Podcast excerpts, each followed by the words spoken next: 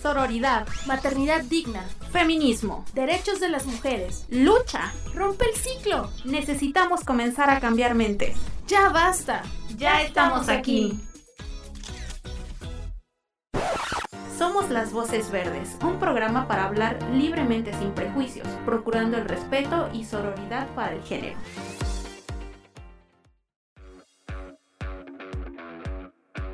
Qué gusto saludarles en otro viernes. Mi nombre es Montserrat Cárdenas y me da mucho gusto estar eh, en su compañía. Hoy de verdad que tenemos un programa muy especial porque vamos a tocar un tema fundamental en el tema del feminismo. Vamos a hablar con, con una experta que más adelante les contaremos quién es, pero antes quisiera que mis compañeras les saludaran y para que recuerden quiénes son porque no sabemos si ya se han olvidado de nosotras. Entonces, Voy a pasar el micrófono para que se presente mi compañera Frida, mi compañera Cire y mi compañera Ceci. Y aquí la primera que se presenta es Ceci. Hola, pues acá estamos de nuevo, listos para empezar otro nuevo capítulo en esta nueva temporada de Las Voces Verdes. Eh, como lo mencionaba Monse, vamos a hablar hoy en este capítulo de lo que son los derechos de las mujeres y qué mejor manera de hacerlo al lado de una abogada. ¿Quién mejor que una abogada para que conozca y nos informe sobre nuestros derechos? Hola, hola, yo soy Cire. Eh, me da mucho gusto también estar aquí en otra emisión,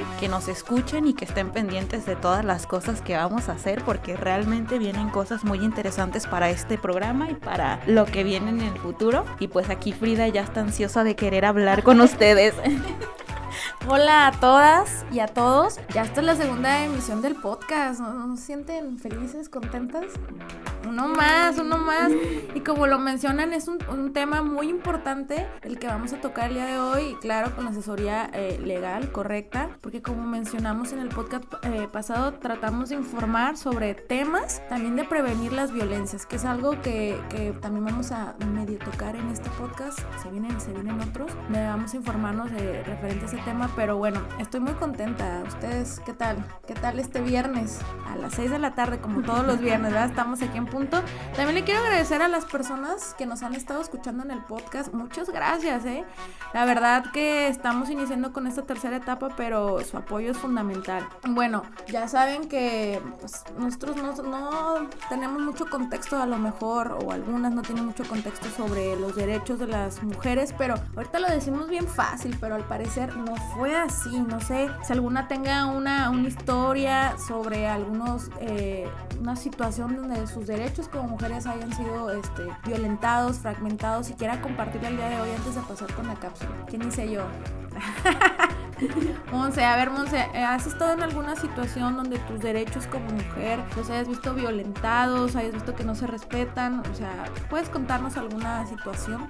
Pues una situación en específico, a ver, no sé, pues yo creo que más que una, en una situación en específico, yo creo que si a una mujer en este mundo se le violan sus derechos, nos los están violando a todas y nos están faltando a todas. Entonces creo que, que en ese sentido deberíamos vernos reflejadas en las demás para también que sea una forma de, de, nosotras de darnos cuenta de los privilegios de los que gozamos, porque mientras otras mujeres no tienen la fortuna de, contar con, con, los derechos o de que se, sí se les sean respetados como a lo mejor a nosotras sí, eh, es necesario entonces que, que, nos demos cuenta que hay otras a las que no y por lo tanto que se nos despierte esa chispa de indignación y salgamos a las calles y exijamos o nos reunamos con nuestras amigas y nos organicemos para hacer algo al respecto, ¿no?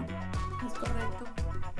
A mí me gustaría mencionar algo que creo que es muy importante porque muchas veces ni siquiera sabes que están violentando tus derechos. Entonces, justamente si no tienes conocimiento de que cuáles son tus derechos como mujer, obviamente no vas a saber que te los están violentando exactamente.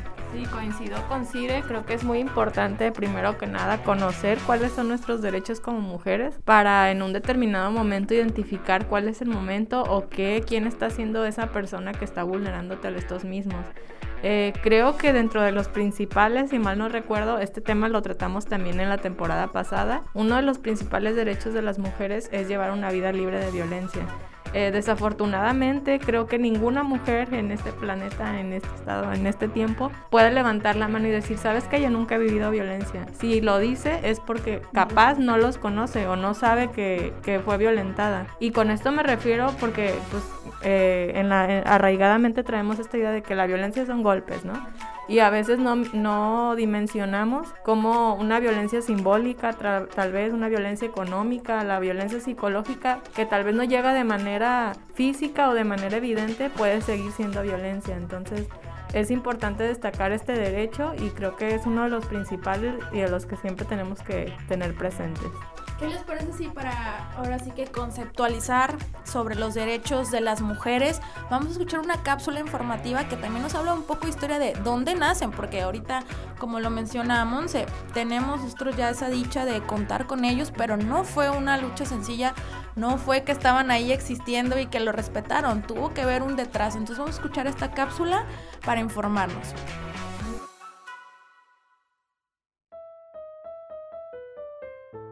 Imagínate, hermana, vivir en el siglo XVIII y no ejercer el voto, no tener derecho al trabajo y a la vida pública, no poseer y controlar propiedades, no tener derecho a la educación y tener decisión sobre tu cuerpo, y solo ser concebida como un adorno estético y todas esas construcciones del sistema patriarcal. Eso mismo vivieron Olymp y Mary junto a muchas más mujeres que buscaban ese reconocimiento por la sociedad.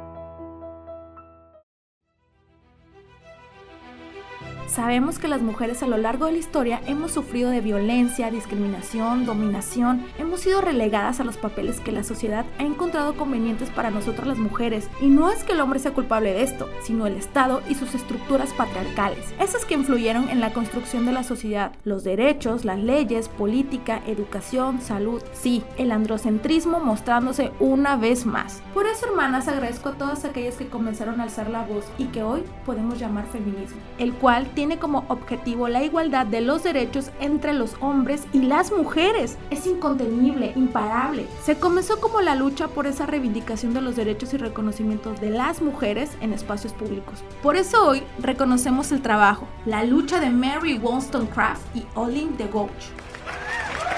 En 1971 en Francia, cuando Lim presentó la Declaración de los Derechos de la Mujer y la Ciudadanía, enmarcado desde la perspectiva de participación tanto de unos y otros como ciudadanas y ciudadanos, en aquellas épocas sonaba que por fin las mujeres íbamos a tener el reconocimiento de la sociedad. Pero hermana, en 1793 Olympe fue guillotinada.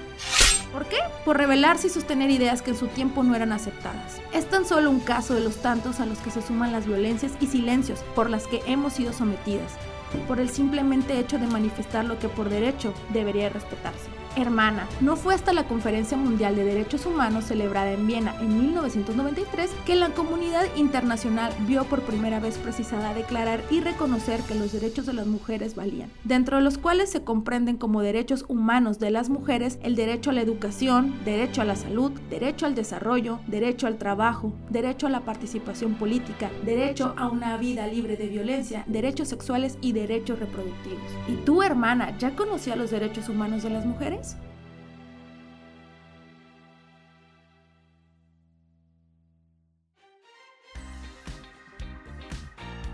Hola, hola, pues ya regresamos de esta cápsula que acabamos de escuchar sobre un poco de la historia, de lo que ha pasado en años anteriores, en siglos anteriores, y pues es momento de presentar a la persona que va a estar con nosotras en esta emisión, eh, de nuestra invitada especial. Me gustaría que se presentara, pero quiero hablar un poquito de ella porque es una persona que realmente inspira de muchas maneras. Es una mujer que es abogada, eh, es maestranda en género y pues qué mejor que ella que se presente. A ver, preséntate.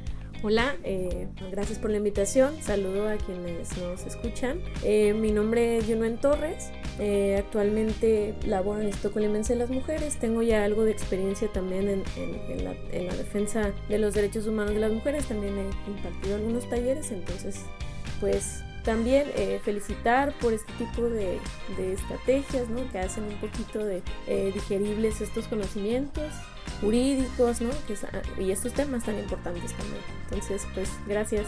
No, gracias a ti, Yonoy, que nos acompañas el día de hoy. Y bueno, ahora sí que aprovechar eh, toda la experiencia que tienes y también que nos informes, porque este podcast es para informar y dar este, pues todos esos conocimientos que al menos algunas chicas no conocen. Y en este caso yo te quiero preguntar, ¿qué organismos hay actualmente en México que vigilen y apoyen a las mujeres para salvaguardar sus derechos? Fíjate, antes de continuar, sí me gustaría hacer un comentario sobre, sobre la cápsula. Adelante, adelante. Porque precisamente eh, sí son ellas, digamos, las dos pioneras, las in- eh, iniciadoras de la primera ola del feminismo. Pero fíjate, por ejemplo, otro dato.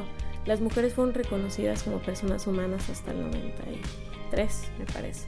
Entonces sí ha sido como, como un poco más larga toda esa historia, ¿no? Y ese empuje pues sí viene de, del ámbito internacional, internacional, que espero que lo podamos mencionar más adelante. En lo que respecta a México, bueno, hay un documento que es la Constitución, la Constitución es, el- es como este, esa norma máxima, ¿no? Que es la que nos dice esto es lo que es esencial para nosotros, ¿no? Entonces, hay un primer artículo que es el artículo que expresa pues que está prohibida la discriminación, etcétera, pero también dice ahí que todas las autoridades en el, en el ámbito de su competencia están obligadas a proteger los derechos. Entonces, si tú me preguntas que quiénes, digamos, son quienes vigilan los derechos humanos de las mujeres, pues en teoría tendrían que ser todas las autoridades, este, incluso particulares que hagan funciones de, de autoridad, tendrían que, que, este, observar los derechos. Precisamente, como te decía, a partir de, la, de, la, de este estándar internacional, porque ha habido precisamente este empuje de allá para, los de- para que se pudieran interiorizar en México, eh, han existido ya organismos, digamos, especializados, que son las instancias, que es en mujeres a nivel nacional, que es el Instituto Colimense de las Mujeres a nivel estatal y las instancias municipales. Lo que tienen estos organismos es que pues precisamente eh, se encargan de, de, digamos de tener este expertise sobre el tema y poderlo en su momento transversalizar también en políticas públicas a las demás instancias, ¿no? Aparte, claro, también este pues defender los derechos, ¿no? También a la par, por ejemplo, están los centros de justicia para las mujeres que comúnmente están también administrados por fiscalía en este caso, que son ya también organismos autónomos. Entonces, las unidades de igualdad de género poco a poco digo se ha ido como un poquito ya este, como se dice, ampliando este tipo de, de, de organismos o de unidades. Y pues eso, también por ejemplo la Comisión Nacional de los Derechos Humanos también es una instancia que puede, que puede proteger. Incluso la Suprema Corte de Justicia también cuando recientemente que ha interpretado pues a la luz que te digo de, de los tratados internacionales y demás situaciones jurídicas, ¿no? Entonces también ha protegido los derechos de las mujeres, ¿no? Por eso vemos también muchos cambios recientemente, ¿no? Que si se aprueba esto, que, que el matrimonio igualitario, no varias cosas que han ido saliendo hasta, ya sabes, la, la legalización de, de, del aborto y otras cuestiones, ¿no? Entonces, pues no sé si, si te haya contestado bien. No, no, me quedó Súper claro, sí. Pero en ese sentido, Yunuen, ah, justo ya lo mencionabas, comenzabas a mencionarlo ya en tu respuesta, pero adentrándonos un poco más en este tema de las nuevas legislaciones a favor de las mujeres, ¿qué, qué ejemplos nos puedes dar desde el ámbito internacional, ya bajándolo hacia el ámbito local, porque hemos visto que en el país se han empujado leyes y legislaciones novedosas por el movimiento feminista, ¿no? que ha sido quien ha presionado a las autoridades para que se contemplen otros tipos de violencia, para que se reconozcan eh, las fallas del sistema. Entonces, eh, ¿qué ejemplos podrías darnos de estas nuevas legislaciones? Mira, eh, pues nuevas legislaciones estaría, yo digo que la principal legislación es la ley de acceso. La ley de acceso general y la ley de acceso estatal. Esta ley de acceso eh, lo que hace es, como dices tú, tener la amplitud de poder ir incorporando todas las demandas ¿no? feministas que se han hecho. También, este, pues no, no, es cierto que únicamente nada más no se ha hecho la solicitud y sea, ¿no? Son años de estar empujando, empujando, ¿no? Este elefante que, que, que es este para generar estas nuevas, reconocer, ¿no? Estos derechos, porque los derechos ya existen. Entonces, de legislación hablaríamos eh, a nivel local, por ejemplo, en Colima tenemos la ley de acceso de las mujeres a una vida libre de violencia. Tenemos también eh, un poquito la ley de, de, la ley de atención familiar, la ley PAF, que también esa, este, no me gusta mucho citarla a mí porque en realidad es una legislación familiar, pero esta es la que norma las órdenes de protección. Por ejemplo, las órdenes de protección también son un mecanismo que era muy necesario, que también tardó mucho tiempo en, en, en digamos, institucionalizarse, pero ya, ya lo tenemos y también este, es un ejemplo de, digamos, estas nuevas modificaciones. Eh, recientemente, como lo decíamos, pues se modificó la ley, la ley de salud estatal se modificó el Código Penal para no solo despenalizar la interrupción legal del embarazo, sino legalizarla, lo cual también es una de las demandas que por muchos años estuvieron, ¿no? que, estaban insatisfechas por el movimiento feminista, ¿no? Entonces esa digamos que ahora es como una de las más novedosas. Tengo entendido que próximamente se están tocando otros temas que están pendientes, ¿no? Como por ejemplo el acoso callejero, ¿no? Hacerlo levantarlo un poquito porque la actual regulación es sobre una falta administrativa, entonces los efectos de la falta administrativa son muy limitados, o sea, no te pueden dar medidas de protección, no te pueden dar este, lo máximo que pueden hacer es un arresto de tantas horas y la mayoría de ellos pues pagan, entonces también eso como que en cierta manera lo hemos dicho, pienso que se ha invertido mucho en prevención y sí es muy necesario, pero también falta reafirmar la parte de la sanción, creo que esa, la, la falta ¿no? de, de sancionar a la gente que, hace este tipo de conductas genera esa impunidad, ¿no? Decir, nadie me va a hacer nada, no lo voy a seguir haciendo, nunca me ha pasado nada y lo voy a seguir, ¿no? Entonces, pienso que estas nuevas también legislaciones que aún todavía no se concretan porque están viendo cómo, digamos, este, adecuarlo con otros tipos penales, como por ejemplo la pornografía, que incluye la exhibición del, del miembro de alguna parte, ¿no? O alguna insinuación sexual en público, ¿no? Entonces están viendo, pero creo que este, tengo confianza que esas cosas van a seguir, van, van a seguir avanzando y vamos a, y claro que conforme vamos a obtener algo, vamos a ir queriendo más y eso está bien, eso está bien, ¿no? Hasta que podamos este, lograr lo máximo, ¿no? Que es la igualdad sustantiva. Y en el, caso, en el caso, por ejemplo, de la violencia digital, ¿qué podrías decirnos? De la violencia digital, creo que también es un tema que se ha estado empujando. Ahorita ya lo tenemos en, en, el Código Penal, ya está sancionado. Respecto a eso, no sé si tengas alguna duda específica de... Bueno, pues sabemos que la ley Olimpia tiene poco, que que se aprobó a nivel nacional y ha ido bajando en cada estado. Entonces, no sé si hay, eh, además de, esta ley en específico que contempla únicamente este tema, haya en otros códigos penales o algo así ya contemplado también. Ah, sí, sí, sí, sí, la violencia digital en Colima, por lo menos desde hace unos dos, tres años, es este un delito, igual que la violencia política, creo que se normó en la misma, en el mismo tiempo.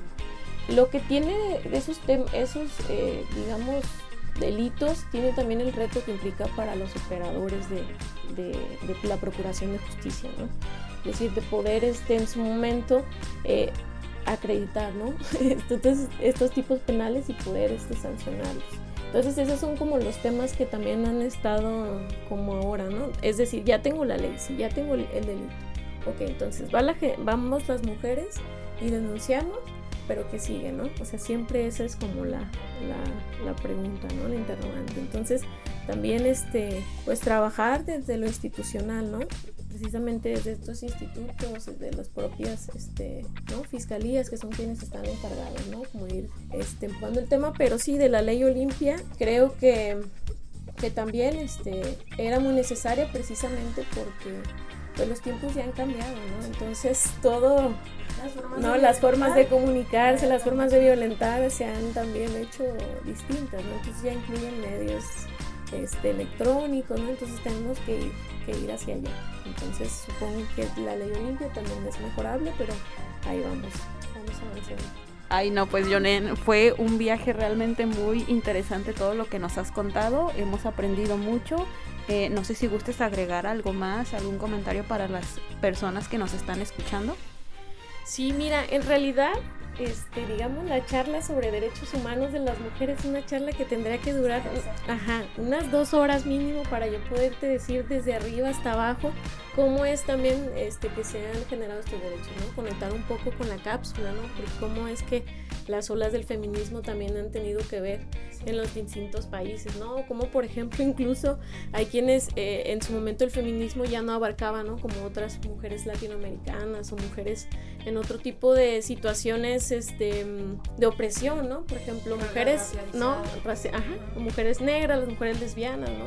En otras circunstancias, entonces también eh, pues eso, también como feminismo vamos avanzando y van generándose situaciones como por ejemplo la interseccionalidad, ¿no? que también es un tema que la propia Suprema Corte cuando ha sustentado sus, sus este, resoluciones sobre estos derechos cuando tiene que interpretarlos, pues también vamos, ¿no? Sacando esos temas, ¿no? Se sale, sacan resoluciones, por ejemplo, para mujeres con discapacidad, que son resoluciones de fácil lectura. Entonces esas cosas, ¿no? O sea, no, no se generaron solas, pues entonces está, está padre que abordemos estos temas y pues ya en lo subsecuente a lo mejor ¿verdad? trasladar este podcast a, a, alguna otra charla más, más este, extensa. Y pues nada. Pues te agradecemos, te agradecemos y esperamos pronto tenerte otra vez de invitada porque la verdad es que la charla contigo es muy amena y eh, dices con palabras muy entendibles lo que tal vez se nos podría complicar entender a la mayoría de las personas, a la mayoría de las mujeres. Entonces, pues muchas gracias y, esperamos pronto tenerte de regreso. Sí, muchas gracias por la invitación nuevamente. Bueno, pues eh, el día de hoy ya mencionamos, tuvimos a la licenciada Yunuen, no se les olvide visitarnos en redes sociales, estamos como Instituto Colimense Las Mujeres, ahí vamos a estar emitiendo eh, una encuesta para que por favor vayan y participen sus comentarios son muy importantes porque eso hace que el podcast se nutra, podamos traer temas que a ustedes les gusten, invitadas eh, como Yunuen u otras chicas que quieran hablar de temas que como mujeres deben, debemos saber y empezar a formarnos en esta, en esta lucha del feminismo. Te agradecemos, Yunuen. Eh, ¿Alguien quiere agregar algo? Pues nada más comentar por este lado que nos sigan en redes sociales, en Instagram, en YouTube, en Spotify y que nos sigan por favor porque nos hacen más amena la dinámica. Y pues muchas gracias, Junuen, y muchas gracias a todas por haber estado en este podcast. Gracias, los esperamos en el próximo podcast. Nos escuchamos pronto. Bye. Gracias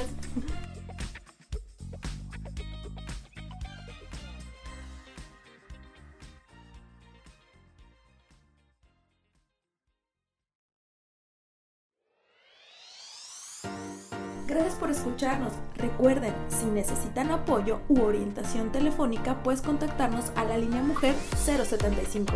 Este podcast es para la libre expresión. Es financiado con recursos del programa de apoyo a las instancias de mujeres en las entidades federativas PAIMEF.